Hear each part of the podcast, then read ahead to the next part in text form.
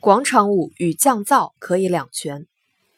据媒体报道，北京天坛公园将分区域降噪，已开始禁止大音箱入园，核心文保区不得开展任何与游览观光无关的娱乐活动。天坛是世界文化遗产，而大音箱、高噪音的广场舞影响参观、阻碍通行，却有采取限制措施的必要。分区域进行区别限制的做法也有其合理性。只是继此前景山公园、北海公园等场所纷纷推出降噪措施之后，天坛公园也采取降噪措施，引起了大妈们以后更没地方跳舞的担忧，再一次把广场舞问题推到了公众面前。广场舞既是一种有益身心的群众性文化活动，又有助于消弭城市的陌生化，让人们通过跳舞增进感情。广场舞之所以成为一个问题，并不完全是因为噪音。要说噪音，随着城市的快速发展，交通、商业、施工等制造的社会生活噪音并不比广场舞少。广场舞只是城市噪音的一个显性切面。广场舞之所以成为一个问题，是因为它的兴起与公共空间的逼仄产生了冲突，实质上是一个公共空间的问题。统计显示，我国平均每十万人的运动场地数量只有六十五点八个，而日本。欧洲发达国家都在两百个以上。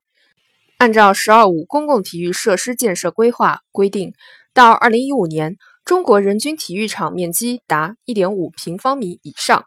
只是这一点五平方米的标准不足美国的十分之一，日本的十二分之一。而且，这极其有限的公共空间还缺乏疏堵结合、定分止中的有效管理制度。城镇化在推进，人口老龄化在加剧。公共文化需求在增大，公共资源的配置、公共空间的管理却没有跟上，矛盾就出现了。现实的矛盾得不到有效缓解，就会在某一具体问题上爆发。广场舞背负了这样一种沉重的情绪，于是被标签化，被当成一个问题存在，甚至被视为公害。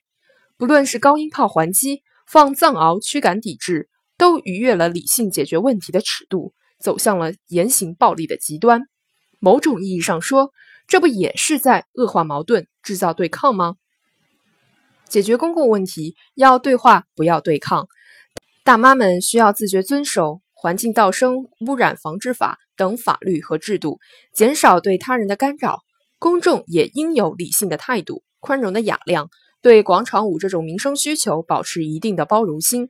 城市管理者应当充分考虑广场舞问题的复杂性，以及这种复杂背后的深层问题，在加强管理和引导的同时，更加注重城市和社区公共空间的科学布局，让民众有更多文化体育活动场所，给广场舞这类文化活动留下空间。